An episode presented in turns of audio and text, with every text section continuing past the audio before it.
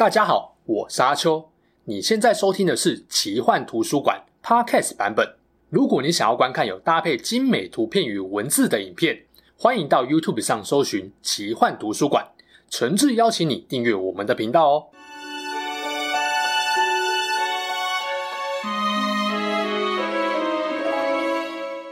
Hello，大家好，我是阿秋，来聊聊神秘奇幻的主题故事。睽违四年半。漫威雷神索尔四终于要上映。想当初啊，在系列电影还没出来前，很多人连奥丁、索尔是哪来的神都搞不清楚。结果电影上映后，瞬间打开大家对于北欧神话的兴趣，不让希腊神话专美于前。不过，北欧神话跟其他神话最不一样的点在于，北欧神话的诸神最后几乎全灭了，就是大家都听过的一个词——诸神的黄昏。漫威的雷神索尔三副标也是这个。虽然爆发的原因跟细节不太一样，但确实也让神之国阿斯加迎向了灭亡，与神话不谋而合。只是神话里不止奥丁、女武神弗利嘉、海姆达尔等等，就连雷神索尔也死于这场末日之战。这集就要来跟大家聊聊神话里真正的诸神黄昏是怎么来的。如果不是漫威雷神索尔三里面死亡女神海拉的入侵，又是什么原因导致了北欧天神几乎全灭？谁该为这场悲剧负责呢？正片开始前，要先感谢赞助本片播出的知名策略动作游戏《战役》。相信很多人都在 Steam 上玩过这款大作的，没玩过或没听过的，我简单讲一下。《战役》是一款可以让你带着你的兵团，跟着队友一起去攻下一座城的十五对十五 PVP 游戏，可以体会到中世纪冷兵器的史诗攻城大战。这是官方在六月九号推出了最新赛季怒潮，加入了两大维京传奇掠夺者海姆达尔禁卫跟瓦兰吉卫队兵团。很明显啊，概念都是取自于维京传奇故事。如果你喜欢北欧神话，那这款游戏的新赛季你应该会有兴趣。片头工商就先讲到这边，更多的游戏资讯欢迎参考片尾的介绍。接着就正式进入今天的主题吧。所有神话都有一个共通点，就是创世。世界总要先被创造出来，才有后面一连串的精彩故事嘛。但对于北欧神话而言，毁灭比创世更加关键。因为北欧神话几乎就是环绕在诸神面对灭亡命运的各种作为，为了阻止或是说延后灭亡的时间点，神做了很多努力，但这就是个奇妙的死亡螺旋。很多时候，你越是为了避免，你的作为反而加速了自我毁灭。不少神话也都强调毁灭的必要性，但重点不是毁灭，而是毁灭后的重生与新生。之前我介绍过的印度巨根男，而不是，是毁灭神湿婆。就是专责于世界的毁灭与重生。同样的，北欧神话在诸神黄昏后，最终也迎来了新生，并且诞生了现代人类的祖先。那么，北欧神是什么时候发现自己终将面临灭亡的命运呢？灭亡的主因又是出在谁身上呢？一切的一切都要从女巫说起。北欧神话的作品《古爱达》里有一个篇章叫做“女巫的预言”，顾名思义，就是女巫预言了这个世界从诞生到众神的各种作为影响。最后走向毁灭与重生。预言表示，阿萨神族与巨人族必将迎来宿命的对决。这场终将毁灭诸神与世界的末日之战，就是所谓的诸神的黄昏。是谁率先得知了末日之战与诸神全面的命运？是阿萨神族的领袖奥丁。身为阿萨神族最有智慧的神，从得知悲剧命运的那一刻起，他就不断在预做准备。因为他虽然预知结局，却不知道这一天什么时候会来临。也不打算坐以待毙，所以嘱咐女武神瓦尔基利把战死的英灵集合起来，作为神族抵抗末日来临的忠实大军。因为预言明确指出神族会败在巨人族手上，所以奥丁所有这些神对巨人族当然没有什么好脸色看。洛基已经算是待遇比较宽容的例子，毕竟他是奥丁的结拜兄弟。不过巨人族身份加上本身是恶作剧之神的缘故，他在神之国其实也不受欢迎跟尊重。对洛基的故事有兴趣，可以去看我之前的影片。另一个体现出神族把巨人族当死对头的神，就是大家很熟悉的雷神索尔。他的另外一个绰号就叫做巨人克星。索尔跟巨人大战的故事，我有另外做影片可以去看。基本上想要教训巨人，如果索尔在，阿萨神族就会把他推出来应战。索尔也确实用他的雷神之锤打趴过一堆强大的巨人。不要用晋级的巨人的世界观来想北欧神话神与巨人的关系。虽然阿萨神族跟巨人族的关系有点差，但巨人并不会没事在神之国外围游荡。他们自己有国度，也有家庭，会娶妻生子，不太会没事找事，亲门踏户。那就奇怪了，对吧？如果两边基本上都不太有互动往来，那又是哪来的动机让巨人最终决定攻打神之国，引爆末日之战呢？这个问题的核心就出在阿萨神族自己，还有洛基身上。不得不说啊，末日来临有很大一部分是诸神自己要负起责任，因为他们的自私导致巨人族吃了不少亏，包含奥丁在内。阿萨神族的传说故事，经常可以看到他们犹豫要不要背弃诺言的情节。对人类社会来说，言而无信也不是什么稀奇的事情嘛。但你想象下，如果连天上的神都常常说话不算话，又怎么能够让人信服呢？某种程度上，北欧神跟希腊神蛮类似的，都有不少人性的味道在。虽然说奥丁知道末日预言后不畏战、不放弃、不摆烂，但不代表他一点都不怕末日的到来，不然。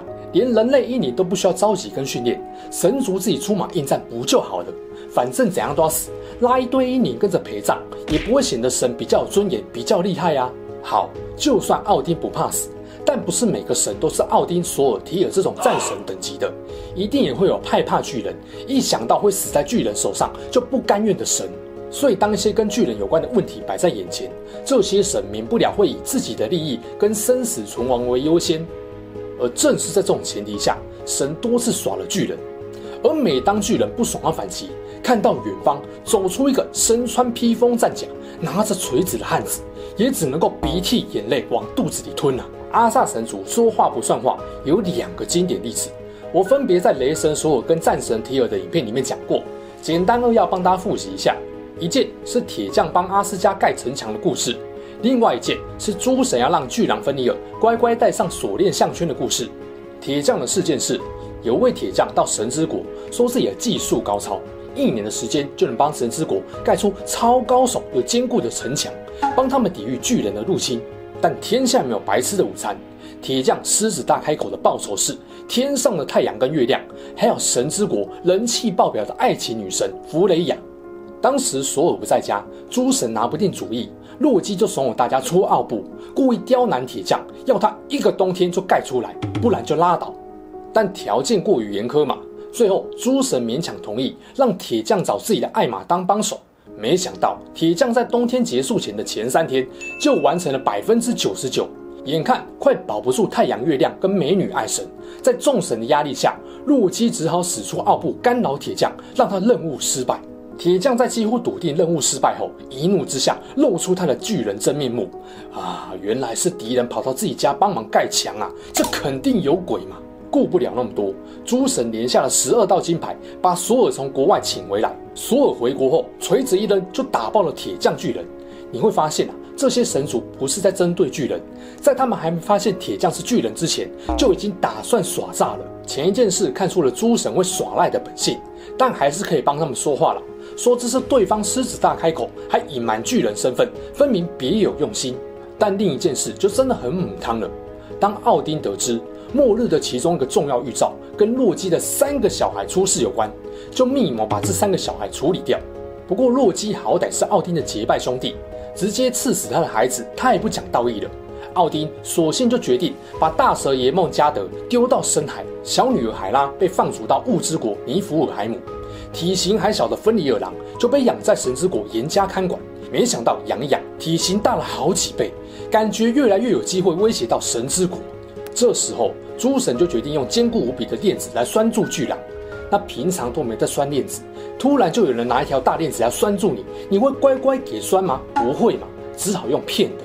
诸神就骗说拴脖子只是要为了测试链子的品质跟狼的能耐，测试完就会把链子松开。也不愧是诸神养大的。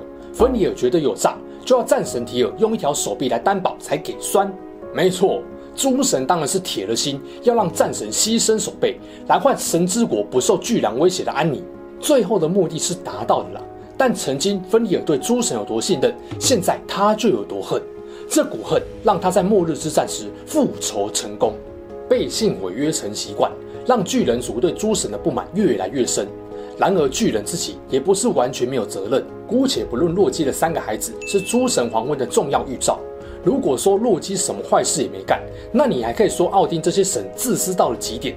然而问题就是，天生就喜欢恶作剧的洛基，也在神之国搞了不少事。最恶名昭彰的一次，就是他借刀杀人，干掉了神界又强又帅、人气超高的明日之星，也是奥丁的儿子及接班人的光之神巴德尔。洛基用了什么诡计，让百害不侵、几乎死不了的巴德尔归西？又用了什么招，让本来很有机会起死回生的光之神复活失败呢？这个就欢迎去看我讲洛基的影片啦。总之啊，嫉妒巴德尔耀眼光芒的洛基痛下毒手，也让神界对他的忍耐到了极限。试图逃亡的洛基，最后遭诸神报复性囚禁，让他受尽毒液酷刑。而巴德尔之死这件事，也让奥丁再次明白，重要的梦跟预言都是注定会发生的，无论再怎么努力，都无法改变命运。就这样，神族跟巨人族彼此之间仇恨到达了临界点，加速了末日之战诸神黄昏的到来。双方僵化对立的情绪，也触发了诸神黄昏最直接的预兆。